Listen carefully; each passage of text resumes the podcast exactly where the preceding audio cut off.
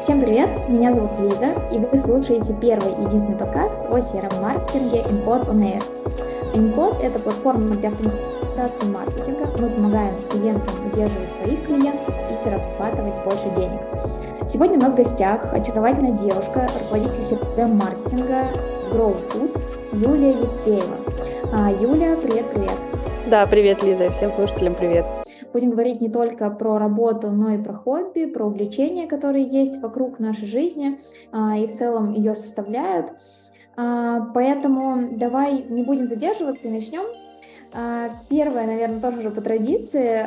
Первый мой вопрос, он звучит так. Как бы ты сама себя представила для наших слушателей? Как бы о себе рассказала? А, я в последнее время, кстати, часто это рассказываю. То знакомлюсь с психологом, то с новой командой и часто рассказываю про себя. А, ну, начинаю как обычно. Привет, я Юлия Евтеева. А, если говорить про работу, то в CRM-маркетинге я уже почти 10 лет, и вроде бы еще не надоело. Вот. А, как говорят про меня друзья и коллеги, что я мастер спорта по спорту и мама утка. Но про это мы узнаем дальше, я думаю, поподробнее. А, слушай, мне кажется, отличное описание для такой затравочки на интервью. С интригой. Да-да-да. А, давай как раз поговорим сначала про работу. А, вот ты говоришь, что уже 10 лет в сером-маркетинге, но, насколько я знаю, ты пришла туда из IT-консалтинга. Вот давай немножко вернемся чуть-чуть в прошлое. Расскажи вообще, с чего начинался твой путь в IT, в IT-консалтинг, в IT-консалтинге э, конкретно. И в целом, наверное, интересно узнать, э, на что ты училась, да, какое у тебя образование, потому что э, интересно спросить вообще, как проходили твои студенческие годы, что тебе больше всего запомнилось из этого времени. Угу.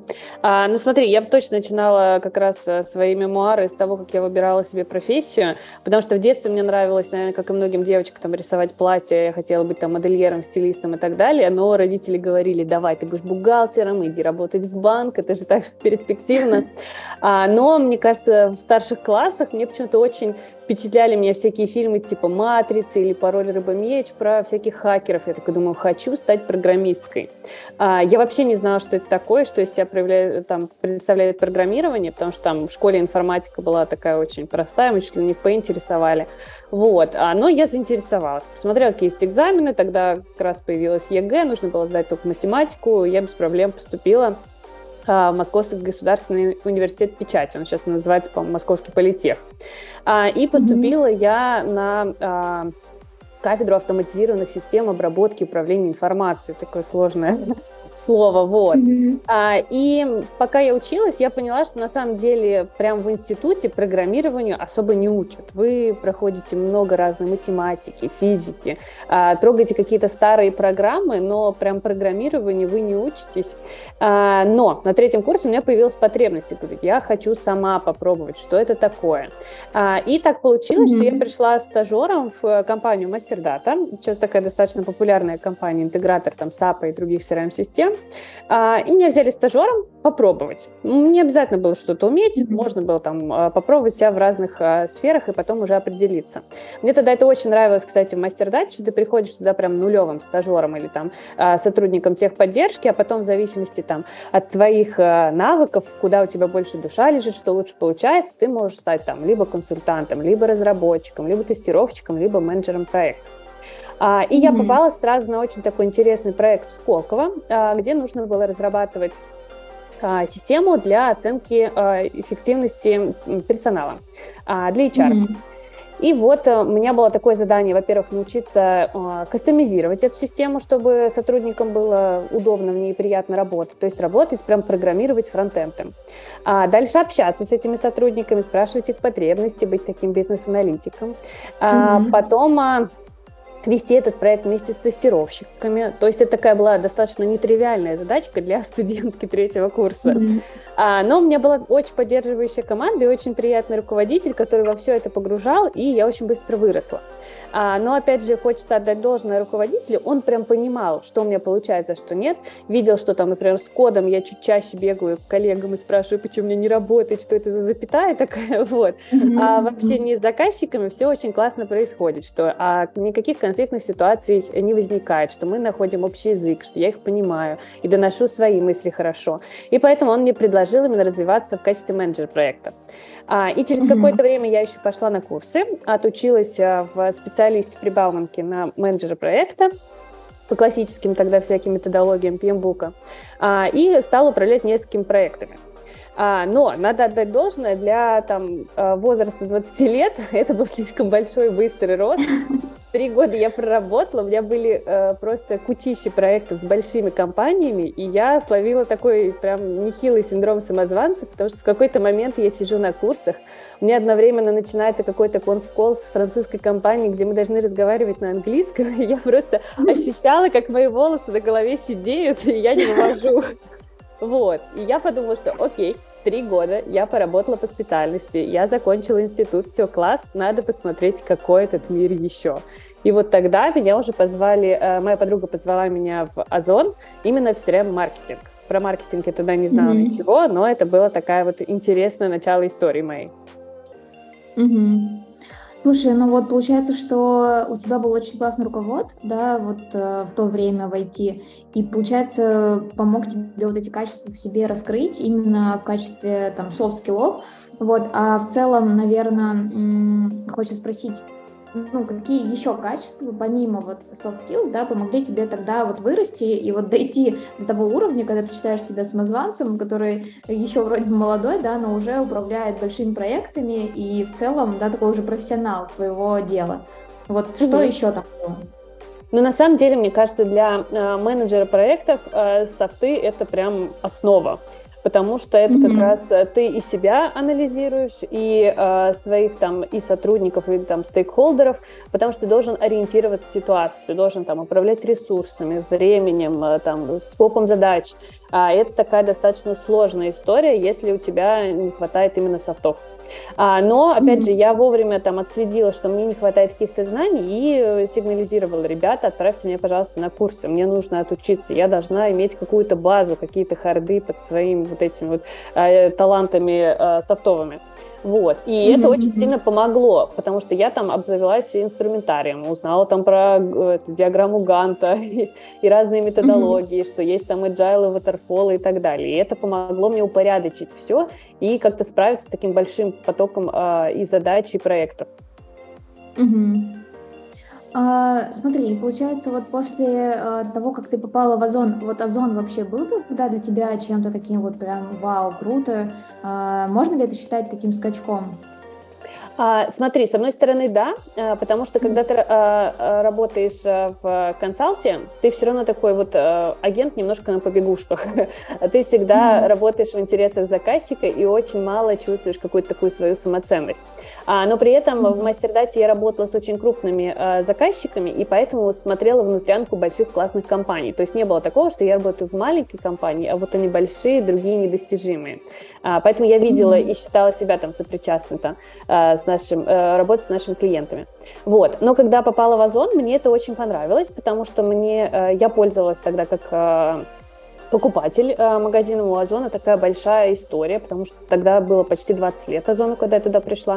Mm-hmm. Вот. Поэтому мне это польстило, и такая была амбициозная для меня, амбициозный шаг вперед. Mm-hmm. Слушай, а вот эти навыки, которые ты изучала еще и в универе в целом, какую-то базу, потом вот э, на первой своей работе, а в программировании имею в виду, они как-то потом тебе пригодились, э, не знаю, там, либо в Озоне, либо на, других работах уже? Да, а, в Озоне напрямую пригодились, потому что меня как раз туда позвали а, на роль аналитика э, CRM-маркетинга, а, но задача mm-hmm. у меня была не только там а, именно маркетинговым аналитиком работать, а еще и бизнес-аналитиком. Нужно было подружить маркетинг и IT. Тогда не было такой восхитительной культуры, как есть в диджитале сейчас. А, тогда реально ребята разговаривали на разных языках, и маркетолог мог прийти к программисту, а программист ему говорит, так делать нельзя, или это невозможно. И маркетолог mm-hmm. уходит ни с чем. И нужен был человек, у которого будут аргументы, который будет более технически подкован и сможет защитить какие-то а, приоритетные для маркетинга задачи. И вот как раз пришла я, и мой вот этот вот IT-бэкграунд и послужил и авторитетом в разговоре с айтишниками, а, и многие там проекты сдвинулись с мертвой точки в этом плане. Mm-hmm. Um, слушай, интересно вот узнать, как вообще вот на то время, uh, не знаю, была коллектива, атмосфера на работе, uh, mm-hmm. Именно твои эмоции и в целом, а, как вы работали, а, как это все было устроено, не знаю, было ли, например, что-то там легче, чем другое какое-то занятие, не знаю, задача, что-то, например, было сложновато. Ну, в целом, хочется узнать про то время твое, когда ты там была, а, что вот тебя окружало, как вообще проходили твои рабочие будни, общение mm-hmm. с коллективом. А, слушай, ну, на самом деле я очень люблю Озон того времени, а, несмотря на то, что компания уже была очень большая, а, атмосфера была очень уютная. А, mm-hmm. И там в нашей малой команде э, CRM-маркетинга и вообще в целом в маркетинге. И мне кажется, ну там большая заслуга в этом была тогдашнего а, генерального директора Дэни Перекальский. С ним мы потом еще встретились и в Утконосе, про это расскажу дальше. Mm-hmm. А, у Дэни была вот э, такая философия, что, ну, во-первых, бизнес должен быть клиентоцентричным, а, и вот эта вот мораль, она, мне кажется, очень сильно а, поддерживала и синхронизировала всех сотрудников. Поэтому все хотели делать хорошо. И это мне очень нравилось. И онбординг у меня был очень комфортный в команде. Я работала а, в паре с аналитиком а Юра Катерин, он, по-моему, до сих пор работает в Озоне, и Озону в этом плане очень с ним повезло, mm-hmm. потому что он меня классно заонбордил а, в платформу, с которой работал тогда Озон, она была очень не user-friendly, вот. mm-hmm. было очень тяжело с ней работать, она такая была вся ну, во-первых, на английском, во-вторых, сложно, нужно было там и где-то программировать, и где-то использовать SQL, а, вот. Но, во-первых, Юра хорошо меня заонбордил и поддержал, и в целом, мне кажется, в команде было все очень здорово и классно. А, плюс общие встречи, мне кажется, тоже были такие комфортные, приятные, и были какие-то, знаешь, неформальные активности. А, не помню, в каком году, по-моему, в 13-м был моден этот а, манекен челлендж, и мы делали его всем офисом. Это было тоже очень здорово, вы, вы отвлекаетесь, да, от рутинных задач, выходите, вот, что-то там изображаете, обсуждаете, записываете э, совместные ролики, Сейчас, мне кажется, это вообще для всех обычно, потому что все там сидят в ТикТоках и Рилсах, да, но в 2013 году это было прям, в 2014 году это было, по-моему, прям вообще что-то такое новое, суперсовременное, еще вовлекающее всех ребят. Короче, о зоне того времени было очень классно. А, а с кем ты вот сейчас общаешься из того коллектива? Может быть, какие-то друзья там появились? Или, не знаю, может быть, где-то пересекаетесь уже на других работах? Ну вот, а, кто-то остался из людей того времени, с кем вы сейчас продолжаете еще общение? А, мне кажется, почти со всеми, с кем работали, я продолжаю общение. А, и у меня сменилось несколько руководителей, и со всеми мы поддерживаем там дружеские отношения. Я всегда ссылаюсь на них там в плане рекомендаций. А, вот. С кем-то мы встречались потом на других работах.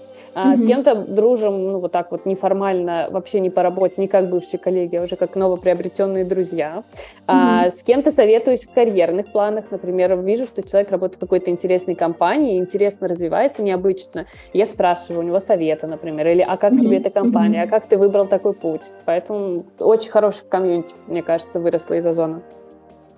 Круто, круто. Я вот сейчас как раз хочу поговорить уже про а, другие твои да, компании, в которых ты работала, в которых у тебя был опыт. Угу. Как раз, наверное, перетеку плавно в это, а, начиная с вопроса о том, вообще, насколько тебе сейчас комфортно или, может быть, легко менять коллектив, потому что вот за твоими плечами, получается, Озон, Утконос, Яндекс Практикум, сейчас ты уже, да, в новой угу. компании, и, ну, вот как ты себя в этом ощущаешь? Насколько уже ты к этому, а, не знаю, приноровилась, может быть? А, да, мне кажется, я приноровилась, потому что э, я ощущаю себя, что я не марафонец, я спринтер. Мне нравится, когда я вкладываю максимум своей энергии, достигаю каких-то целей, ну там, например, на горизонте года или полутора. Mm-hmm. А, понимаю, что я вот здесь уже все дала, а, я сейчас на каком-то упадке энергии, мне нужно просто перезагрузиться и пойти с новыми идеями в новый бизнес, например. Mm-hmm. А, это мне помогает расти как специалисту, и это, мне кажется, для компании какая-то такая вот...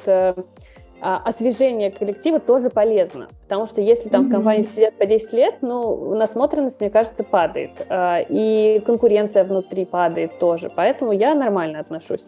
Но вот с последними ребятами из практикума я прощалась а, с большой болью в сердце, я, мне кажется, им периодически написываю и до сих пор, а как у вас дела, вот, потому что там вот случился прям perfect match. А, нас собрал Дима Подольский, там один из героев ваших предыдущих подкастов.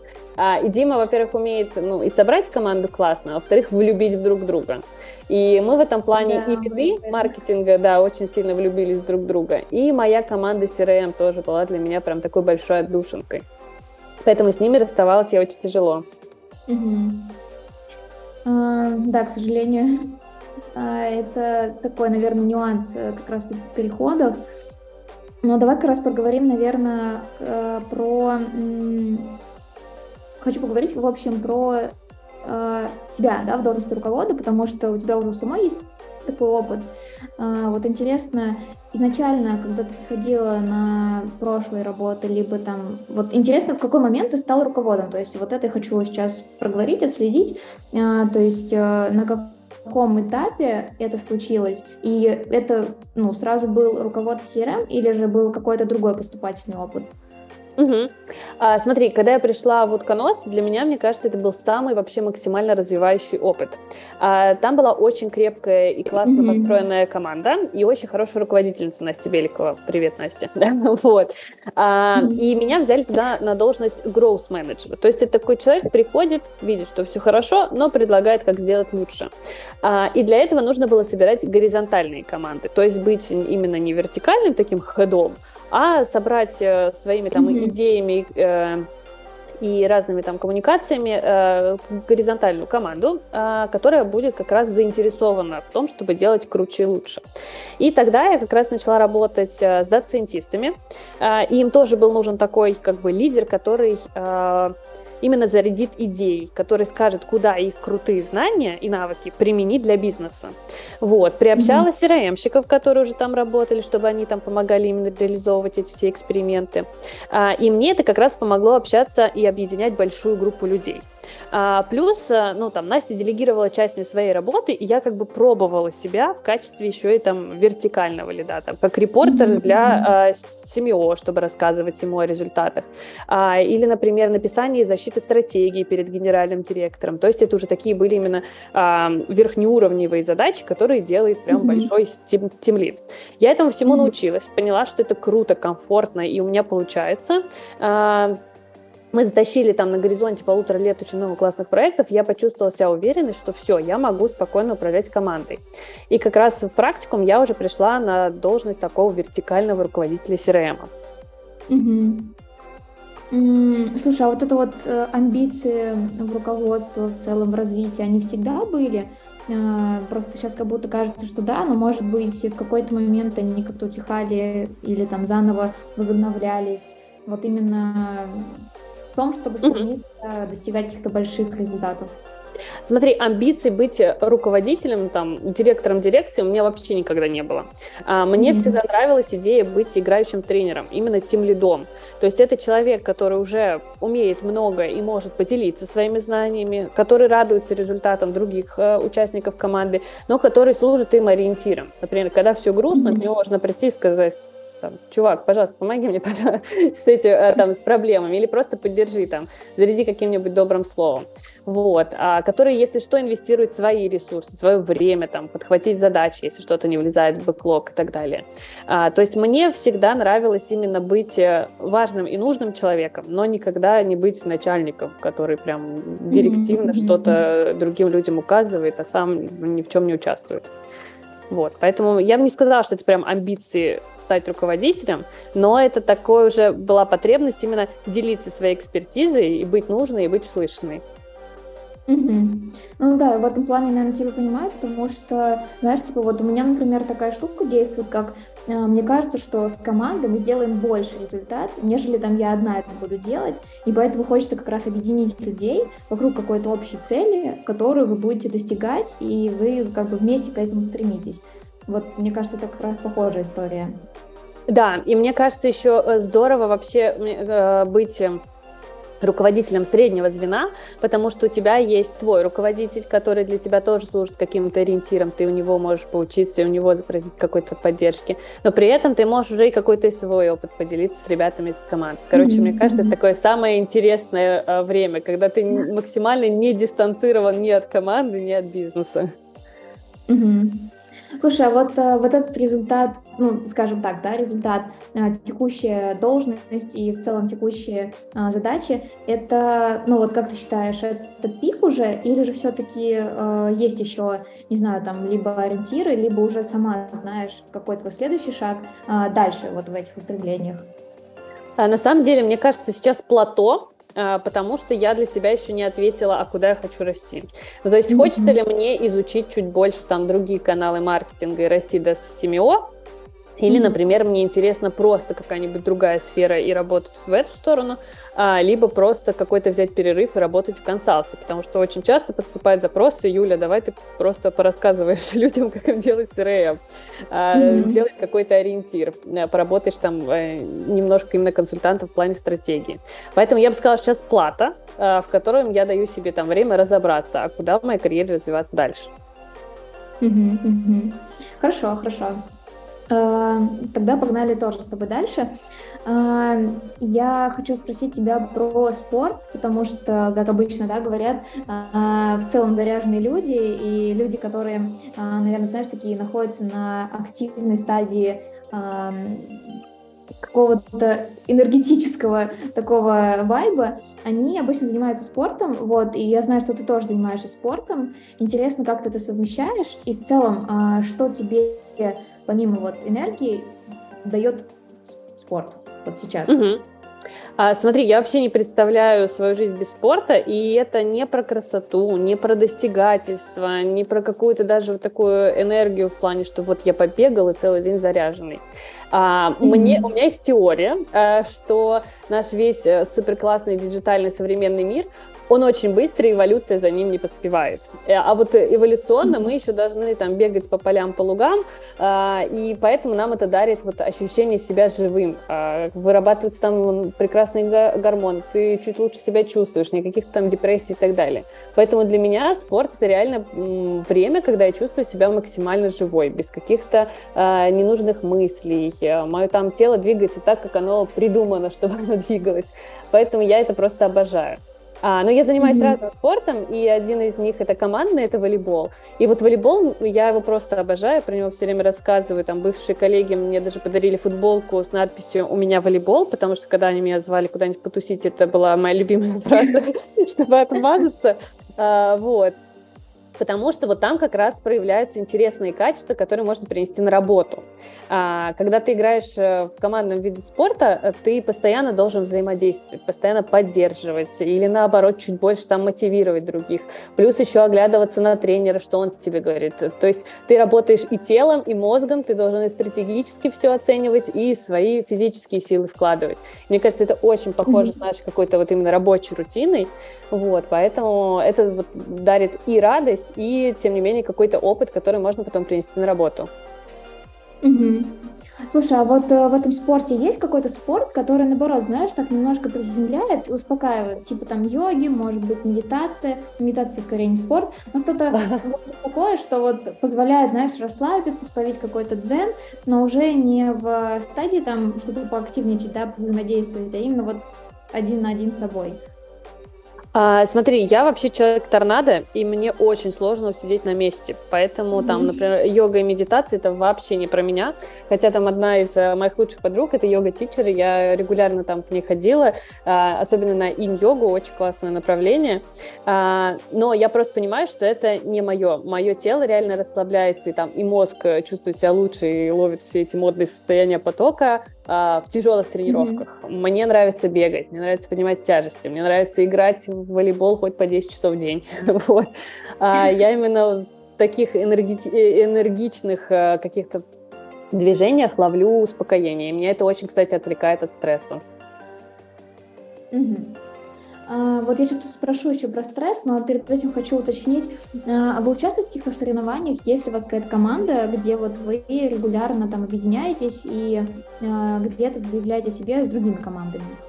А, да, я хожу в школу, там одну из самых популярных школ в Москве по волейболу Росволи, и чтобы, во-первых, поиграть с другими командами и почувствовать, какой у тебя уровень, они устраивают раз в полгода турниры. А, и поэтому mm-hmm. там мы как раз играем своей командой против других, э, там, из других локаций, из других школ, вот, а, и что классно, что это прям реально целый день, а иногда и целые выходные, когда ты посвящаешь себе спорт, ты чувствуешь себя как будто не любителем, а реально профессиональным спортсменом, это тоже очень классно. Да, это вообще круто, мне кажется. Э, вообще вот в этом плане мне нравится, я не знаю почему, но мне нравится, что, знаешь, ты, у тебя как будто бы несколько сразу жизней, да, ты вроде бы и как бы волейболист, и ты профессионал там уже в работе, да, руководитель, э, есть там определенная команда и прочее, есть семья еще, и, короче, ты такой, типа, офигеть, э, столько всего. Э, это очень, мне кажется, прикольно. Да-да-да.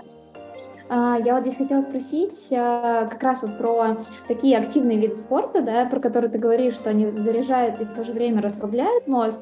А, не бывает ли у тебя здесь какого-то выгорания? То есть вот ты такая, например, очень активно участвуешь в работе, а, там как и сама заряжаешь, тебя заряжает, но в какой-то момент это не, а, не перегибается вот какая-то палка, да, где ты уже потом а, в такой точке, что, блин, кажется, я там перезагрузился как-то. Да, бывает. Я такой достаточно эмоциональный человек. У меня даже там в течение дня я могу быть на пике мотивации и иногда на ее дне. вот. А, но на самом деле из-за того, что я как бы уже давно себя знаю, я отслеживаю эти моменты, э, иногда я прям заставляю себя отдыхать. А, и полежать несколько часов, ничего не делая, почитая книжку или просто залипая в рилсах, э, для меня это окей. Я не ругаюсь за прокрастинацию. Если я понимаю, что мне нужно сегодня ничего не делать, э, то я так и делаю. вот. И это помогает мне опять влюбиться, например, в работу, влюбиться в спорт, захотеть, ну, там, э, еще больше разжечь желание им позаниматься. Поэтому, мне кажется, тут именно э, такое внимание к собственному ресурсу, к собственным чувствам, к собственному состоянию. Угу. А, интересная вот эта тема про отслеживание своих э, эмоций в целом состояния. А, интересно, наверное, как э, и в какой момент ты к этому пришла, потому что знаю, что а, не сразу там, да, может быть, люди к этому приходят, а после как раз, как раз каких-то вот таких эмоциональных, а, очень там сильных моментов, из которых нужно там выйти как-то и продолжить условно жить. А, вот интересно, как ты к этому пришла, и не знаю, может кто-то помогает тебе в этом, не знаю, может быть, ты занимаешься психотерапией. Вот расскажи mm-hmm. про это, как у тебя это выглядит. Да, я достаточно давно занимаюсь э, с психотерапевтом. Вообще у меня потребность, мне кажется, появилась э, как раз там после первых лет декрета, потому что там в декрете у тебя резко меняется вся твоя жизнь. А, вот у тебя была одна mm-hmm. свобода, одна картина мира, а теперь бац и другая. Ты очень сильно зависим там от другого человека, меняется твое расписание, и физически ты тоже меняешься. А, плюс у меня еще был такой страх, что а, я не работаю, а нужно работать. Я тут же вышла на работу на удаленке, а тогда еще удаленки не было. вот такой повсеместный, это было еще до ковида. А, мне нужно было еще все время заниматься спортом. Я тогда готовилась к полумарафону и бегала по пять раз в неделю. И мое mm-hmm. расписание очень сильно раздувалось. Я хотела успеть все, при этом я чувствовала какую-то колоссальную там несвободу в, вот в этом как раз в расписании, что я хочу уместить все, что мне хочется, но есть еще mm-hmm. ребенок, есть семья, есть работа, и все от меня тоже что-то хотят. И я поняла, что я не вывожу, а, что меня очень сильно штормит от моих эмоций, и я стала заниматься психотерапевтом. А, я уже давно этим занимаюсь, и иногда у меня бывают перерывы, когда я чувствую себя, думаю, все, я под контролем, все класс. А, но когда я чувствую, что мне опять нужно о чем-то поговорить, иногда я воспринимаю психотерапевта как просто очень качественный разговор с очень качественным слушателем. А, и иногда это не про проблемы, mm-hmm. а про радость. Например, в прошлом году меня очень классно поздравили коллеги с днем рождения, и они настолько классно, во-первых, и придумали и сюрпризы, и подарки были исключительно про меня и про мои интересы. Меня это настолько тронуло, что я просто, наверное, все 50 минут рассказывала об этом психотерапевту. Вот, и она сказала, супер сеанс, Юля, спасибо. Вот. А с вас тысяч, конечно же, но все равно было очень здорово. И мне качественно так поделиться своими эмоциями. И ей тоже было приятно, потому что это был такой вот позитивный момент. Да, это очень круто, мне кажется, такие очень приятные эмоции. Я тебя очень здесь понимаю, потому что тоже пару э, сеансов психологов выглядели примерно как я пришла вам похвалиться в своей прекрасной жизни. Эм, и Для этого тоже иногда нужен слушатель, да? Ну да, да, я тоже, знаешь, понимаю, что вот мне это интересно рассказать, но я когда рассказываю, я же тоже думаю, что мне сказать, как сказать. У меня как будто у самой по полочкам все раскладывается, и я такая, о, круто, типа я вот вам рассказала, но мне как будто самой стало гораздо лучше, потому что все вот стало упорядочно. Да, и еще, конечно, а, я вот э, усиление, мне кажется, начала опять заниматься, когда стала тем лидом, потому что, мне кажется, тем лид немножечко психотерапевт для своих сотрудников, особенно когда вы делаете э, такие упражнения, типа как один на один, общаетесь там про рост, mm-hmm. про сомнения и так далее. Или когда вы проводите ретро, где люди говорят там о своих ошибках или ошибках других людей. И ты, я, поскольку очень такой эмпатичный и чувствительный человек, я очень сильно этим пропитываюсь, и мне нужно это обсудить с кем-то еще непредвзятым. Mm-hmm. Поэтому, mm-hmm. Мне кажется, для руководителя психотерапевт это такой лучший соратник, партнер. Uh, да, соглашусь. Uh, хочу поговорить uh, про твой рабочий день э, на текущей твоей работе в Grow Food. Э, расскажи вообще, как давно ты там и в целом, как вот выглядит твой рабочий день сейчас в этой компании в должности руководителя в том числе. Вот какими задачами ты занимаешься, не знаю, сколько у вас там планерок. Просто вот интересно рассказать, как устроен твой рабочий день. Угу. Смотри, но в Груфуде я еще только месяц, и у меня пока он бординг, и поэтому даже когда у нас там случаются какие-то синки, ребята рассказывают там, а у меня вот здесь была проблема, а вот здесь была тяжелая неделя, мой рассказ обычно начинается, у меня была классная неделя. Я ела Груфуд, изучала продукты, знакомилась с классными людьми. Вот. А, поэтому это такой пока не репрезентативный опыт. А, я в основном знакомлюсь и э, хожу таким немножко аудитором, чтобы посмотреть, а где здесь можно что-то улучшить улучшить, а, где найти для себя задачу, а, где нужно там больше поработать с командой и так далее. То есть пока у меня такая вот именно наблюдательская позиция. А если там говорить о моем идеальном рабочем дне, то это так, как был построен он в практикуме, потому что, мне кажется, мы там максимально справились со всеми неудобствами удаленки. У нас с командой mm-hmm. были ежедневные утренние синки, с одной стороны думаешь, ну блин, на удаленке и так дофига встреч, зачем еще каждый день встречаться? Но на самом деле это было просто лучшее время. Особенно в понедельник, когда вы рассказываете друг другу, как провели выходные, вы немножко синканулись, увидели, что это там живые люди, у кого-то хорошее настроение, у кого-то плохое, вы поделились какими-то планами на свою неделю, рассказали о задачах не в плане, что микроменеджер, ваш начальник такой, а что ты делаешь сегодня, а именно вот с этим мне нужно помочь, или а вот это у меня классно получилось, а вот этот вот заказчик, он нас всех бесит, и мы такие бу-бу-бу-бу-бу на него. Вот. Поэтому это было очень классная такая синхронизация именно и по рабочим вопросам, и по эмоциональным, что вы друг друга увидели, вот э, реальные глаза глаза живых людей. И еще у нас mm-hmm. в конце каждой недели было викли, а, где мы там немножко выходили из зоны комфорта и каждую там неделю делали друг для друга презентации по прошедшей неделе, там рассказывали, что получилось, что нет. И там одни из э, слайдов, которые мне очень нравились, это было типа, чем я хочу похвастаться и на что пожаловаться. Это очень классная штука, потому что ты рефлексируешь прям целую неделю. А что действительно было для тебя каким-то травмирующим опытом, какой-то сложной задачей. А за что себя похвалить, это самое сложное, потому что люди уже очень привыкли принимать там свои успехи как данность, а похвалить себя забывают. И это было тоже mm-hmm. очень полезно, что ребята начинали замечать свои успехи и еще и рассказывать другим о них с гордостью и с такой большей уверенностью. Mm-hmm. Mm-hmm. Да, в этом плане тебя абсолютно понимаю. Мне кажется, это плюс какая-то еще такая эмоциональная история, когда ты это не держишь в себе, а как будто бы, да, выкладываешь во внешнее что-то, плюс э, там это, во-первых, тебе там, э, ну, э, помогает эмоционально сбросить этот груз, но и второе, да, там другие люди могут тебя там либо поддержать, либо помочь, либо, не знаю, порадоваться вместе с тобой. Да, согласна. Да. А, вот хотела спросить, а, не знаю, вот наверное, про тоже какие-то процессы. А, получается, ты говоришь, сейчас у тебя еще идет этап анбординга, а как долго он еще будет идти? И вот какие дальше там у тебя, например, будут шаги а, в плане работы? Потому что, наверное, здесь хочется понять про разницу работы, а, почему вот с Яндекс Практикум ты перешла вот на новый проект, чем он отличается от предыдущего? Угу. На самом деле, основная там причина перехода это то, что практикум это тех, а в Итеке mm-hmm. очень долгий цикл сделки. Это такой долгий продукт, где ты э, там до первой конверсии идешь через множество каналов и так далее. Но при этом это контент-маркетинг, где вот это, этим мне очень он нравился. А, но у меня есть, во-первых, большой опыт работы там с Якомом, где много сделок, mm-hmm. ты можешь много работать там на лояльность, на управление ретеншн и так далее. И мне хотелось к этому вернуться. И вот mm-hmm. как раз uh, Grow Food это такой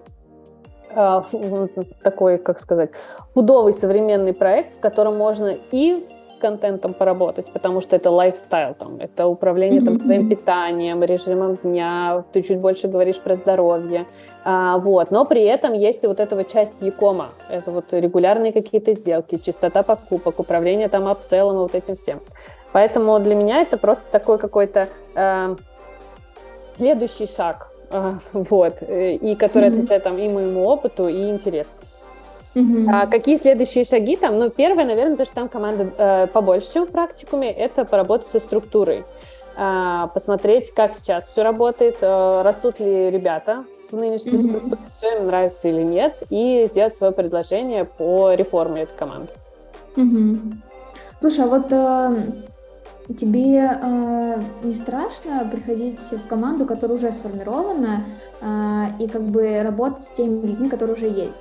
А, потому что, ну, как правило, да, там прийти в команду и как бы а, менять уже устроенное, устроенный процесс, устроенную команду сложнее, чем там, да, собрать команду с нуля. Вот э, насколько для тебя тут это сложность? Потому что для меня бы это было очень сложно. На самом деле страшно, но ты понимаешь, что ты балансируешь между двух огней. С одной стороны, есть задачи там бизнеса и руководителей, которые говорят, нам нужно, чтобы вот э, каждое подразделение работало еще эффективнее год к году, да? И это твоя mm-hmm. задача, там, твой руководитель говорит эту задачу тебе.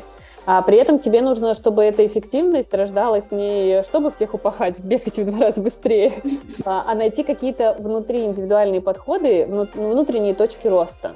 Ты, например, понимаешь, что одному не нравится писать тексты, а другому верстать письма, и если бы их, например, поменять, то было бы вообще всем счастье. И писем было бы написано больше, и сверстаны они были бы красивее. А, поэтому мне кажется, вот тут такая, это прям сложная задача для руководителей вот таких э, малых команд, э, малых и средних команд, вот, но она интересная, страшно, mm-hmm. но надо идти навстречу страху. Да, согласна. А сколько вообще вот сейчас э, времени занимает работа у тебя? Потому что, ну, Знаю, что серомаркетологи такие очень увлеченные люди, да, ну и сейчас, если послушать наш с тобой предыдущий весь разговор, это можно прям подтвердить. А, но знаю, что у тебя есть семья, у тебя есть, да, там твое увлечение, спорт в том числе, который занимает, я думаю, достаточное количество времени. Вот э, сколько времени занимает работа при этом? Слушай, я, мне кажется, уже научилась работать вот э, прям из разряда по часам, с 10 до 19. Потому что раньше, э, особенно вот когда я только пришла в практикум, у нас там были какие-то перестановки, не хватало где-то людей. Я могла работать прям до ночи. Из разряда я возьму все задачи, которые не вместились, и сделаю их сама. Вот. А mm-hmm. сейчас, ну, во-первых, нет дефицита ресурсов, э, команда большая и самостоятельная. А, я понимаю, как мне и сколько задач нужно делать, чтобы не перегружаться. Вот. А mm-hmm. к тому же мне помогает, ну, именно не обозлиться на весь белый свет, если я выдерживаю какую-то регулярную рутину, режим, а, и еще я заметила, это, этому я научилась у, там, у некоторых коллег, которые тоже раньше очень сильно перерабатывали, а потом они говорят, я закрываю свой ноутбук там 6 или 7 часов. И я увидела, mm-hmm. как на самом деле их продуктивность не упала, а настроение в сто раз улучшилось.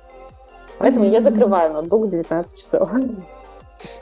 Ну да, есть такая тема, знаешь, как э, в какой-то момент мне тоже коллега подсказал, что вот говорит, да, смотри, типа ты работаешь там, допустим, 10 а, часов, но при этом твоя продуктивность всего 6. Какой смысл вот эти 3 часа ты еще как бы сидишь? Ведь ты и ничего не делаешь, по сути, и как бы себя мучаешь.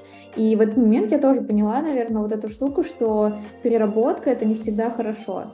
А, когда-то, да, действительно, вот надо закрыть в определенное время и уже там уйти на другие активности, которые как раз тебя в это время как будто бы, знаешь, такой баланс восстановится и станет хорошо.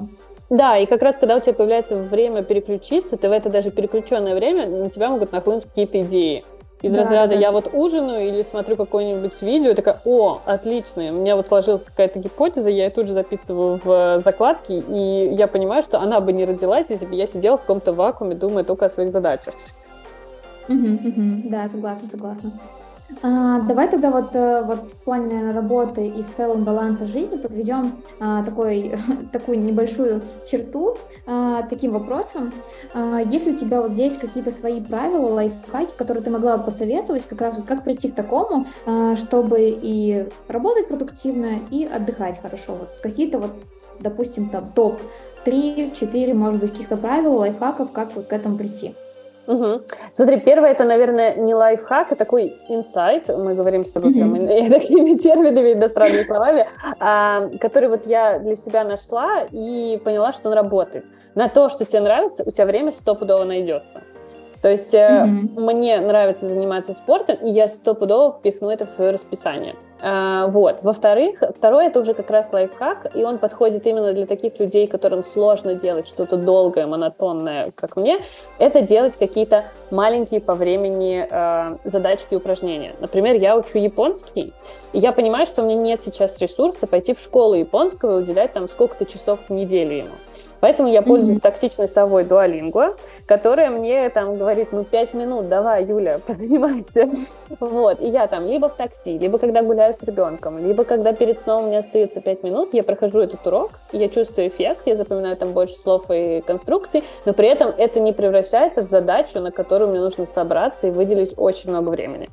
А, и так mm-hmm. с очень многими вещами. Например, прочитать пару страничек книги, или там вот поучить слова, или, я не знаю, там э, посмотреть какую-нибудь серию чего-нибудь, но на 20 минут, а не на полтора часа.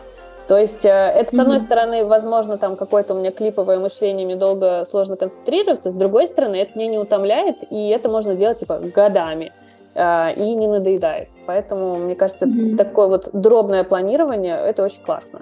А, и, во-вторых, mm-hmm. это вот действительно режим дня. А, все вот очень часто, когда я там пощу себя в сторис, о, я побегала, или я вот сходила в зал, а потом погуляла с ребенком. Все мне пишут, Юля, как ты все успеваешь?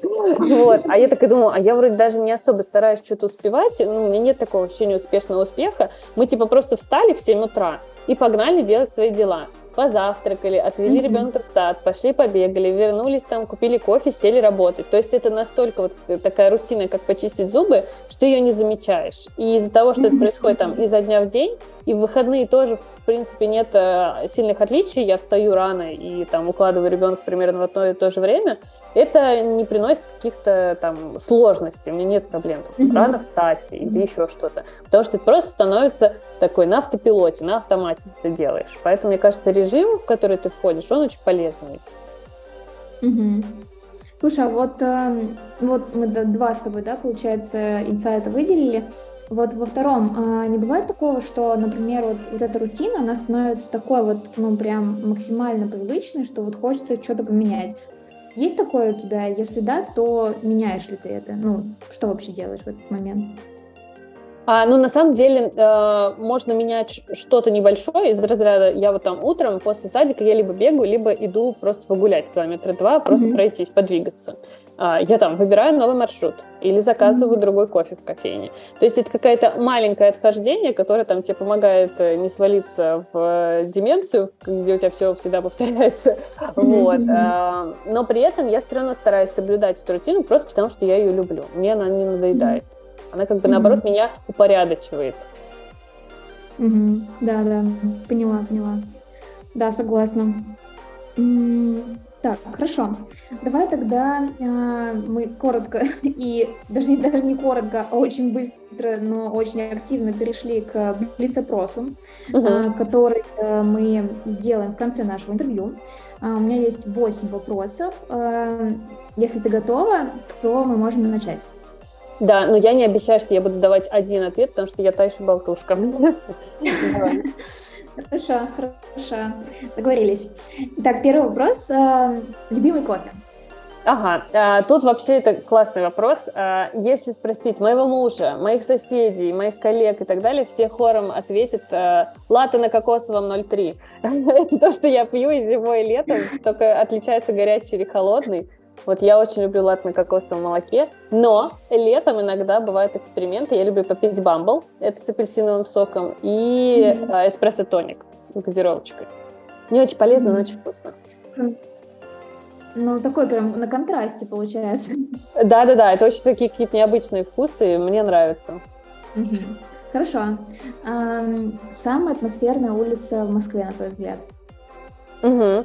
А, вообще, мне кажется, ну, у меня их я выделю две.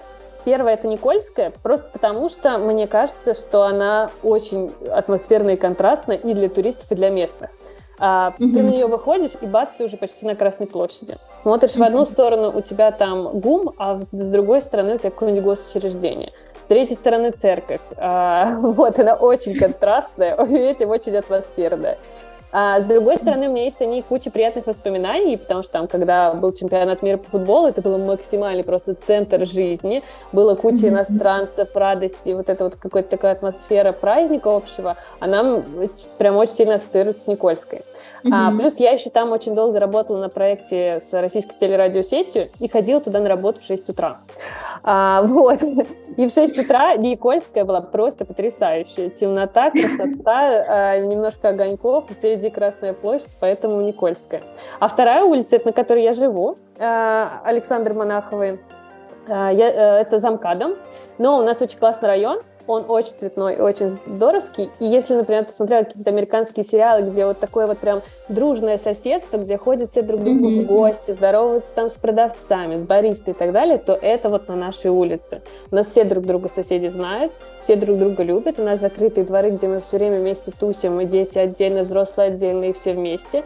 И это для меня какая-то прям атмосфера вот такого вот э, тупичка соседского, где вы очень комфортно себя чувствуете.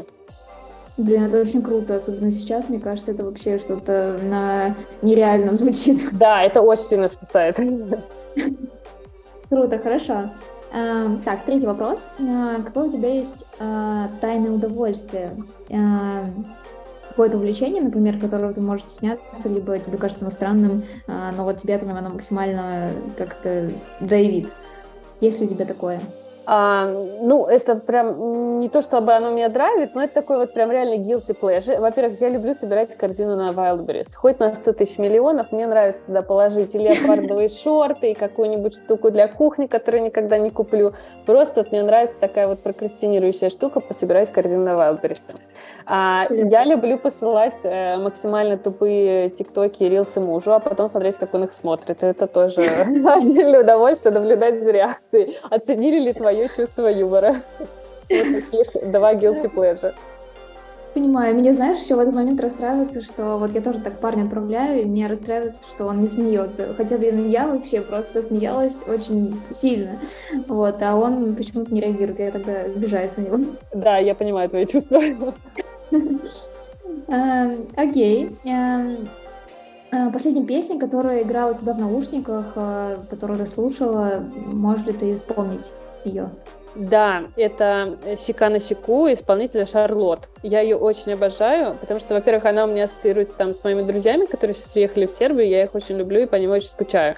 А, mm-hmm. Ну, во-первых, мы слушали часто в гостях ее, а во-вторых, у них в машине, и поэтому я ее прям, она мне часто бывает в там фейворитсах моих э, плейлистов, mm-hmm. и вот как раз последняя была она. Так, окей, круто. Блин, это очень так э, с душой. Угу. Хорошо. А, фильм, который ты пересматривала сотни раз и планируешь э, еще столько же его пересмотреть? Их три. А, первый это «Титаник». А, «Титаник» я просто обожаю. Мне кажется, это шедевр кинематографии, потому что сколько я его смотрю, я каждый раз думаю, господи, как можно было так круто снять. А, и актеры играют суперские, спецэффекты суперские, несмотря на то, что фильму очень много лет. И мне, я помню, я выпрашивала кассету, мне еще было лет шесть, наверное. А я упрашивала маму, купи мне кассету с «Титаником», хотя это взрослый фильм. И у меня была мечта посмотреть его в кино, и вот в каком-то году, я не помню, наверное, лет семь назад, их показывали опять э, старые фильмы а, в кинотеатрах, я посмотрела «Титаник» в кино, это было супер. А, mm-hmm. Второе – это «Доказательство смерти» Тарантино. Это очень классная атмосферная картина, очень люблю Тарантино, и это, наверное, одна из моих самых любимых, потому что там очень такие дерзкие, сильные девчонки.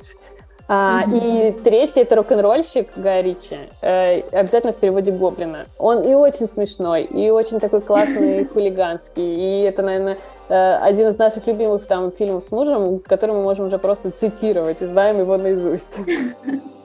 Круто. круто. Блин, я вот не смотрела вот эти два, захотел сразу пересмотреть, посмотреть. Угу. А, потому что ты так их описала, что прям продала. Отлично. Смотреть. А, так, погнали дальше тогда. А, самая любимая и памятная вещь у тебя в гардеробе? О, это я прям вообще обожаю. Это мои первые беговые кроссовки New Balance. А, значит, когда я начала бегать, э, я такая думаю, надо купить себе хорошие кроссовки. А у меня тогда дочке было, я не знаю, ну полгода. И я увидела просто кроссовки мечты ярко-розового цвета, очень красивые, New Balance 608, сейчас таких не продают, вот. И я поперлась mm-hmm. с коляской в метро, чтобы их купить, вот. И я в них пробежала там свой первый забег на 10 километров. И столько я и по грязям, и по дождям в них бегала, обожаю их. И самое главное, что им уже, я не знаю, миллион лет, а они до сих пор не выцвели и выглядят хорошо. Просто обожаю эту вещь. Блин, очень круто. Значит, реально прям качественная вещь была. Uh-huh. Блин, мне нравится, что вот у всех твоих а, ответов есть какая-то такая эмоциональная история. Она прям очень атмосферная, и мне кажется, это действительно так вспоминается, и приятно сразу становится от этого на душе. Это прям очень меня впечатляет сейчас. Спасибо. Человек, э, может быть, их несколько, вот которым ты восхищаешься сейчас, э, кого бы ты здесь могла бы назвать? Угу.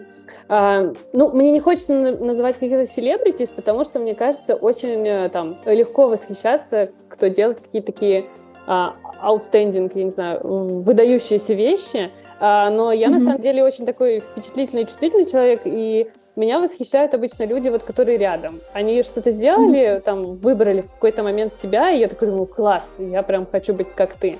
Вот, э, например, там, моя бывшая коллега Марина Токунова, она руководительница SMM в Практикуме, а, mm-hmm. мы с ней были просто как инь и янь, где я вот такой торнадо иду напролом, а Марина всегда очень взвешенная, мудрая, вот, всегда mm-hmm. находит правильные слова, но при этом а, остается при своем и выбирает себя. И это заслуживает какого-то прям огромного восхищения, а, что на нее не влияет внешняя оценка, и она очень трезво все выбирает а, и делает. Mm-hmm. Это меня прям очень сильно восхищает. Марина, ты клевая. А, меня восхищает мой муж а, тем, что он большой трудоголик, и он при этом любит свою работу. Если мне кто-то напишет ночью по работе, я выбешусь вообще до ужаса, а он с большим энтузиазмом пойдет что-нибудь сделает. А, и вот такая вот э, любовь к работе меня очень сильно восхищает. А, mm-hmm. Еще я восхищаюсь э, своей дочкой, потому что у нее для шести лет просто какой-то потрясающий эмоциональный интеллект. Она понимает все свои чувства, и когда там ее колбасит от чего-то, она может объяснить, что с ней происходит. А, не так, как может сделать каждый взрослый из разряда да. «Да, я злюсь», или «Вот это меня раздражает», а вот это ты меня обидела. Вот, и я такая, «Ну, круто, даже уже не могу на тебя посердиться. Это был прям мастер-класс для меня. Вот, как-то так. Угу. Круто, круто, хорошо. И последний вопрос за финалем. А, три слова, которые лучше всего опишут тебя. Угу. А, так, это сложно. а, ну, наверное, чувствительность, потому что я вот действительно очень чувствительный человек, меня очень легко и, и на слезы, и на смех э, вывести. А, это энергия, потому что ее много, это можно услышать, как я быстро говорю, что-то предлагаю, mm-hmm. сколько там я двигаюсь и так далее. А, и это интерес. Я очень люблю чем-то увлекаться. Если мне что-то зацепило, я готова в это прям с головой нырнуть. И интерес mm-hmm. для меня, наверное, такой главный двигатель и мотиватор. Mm-hmm.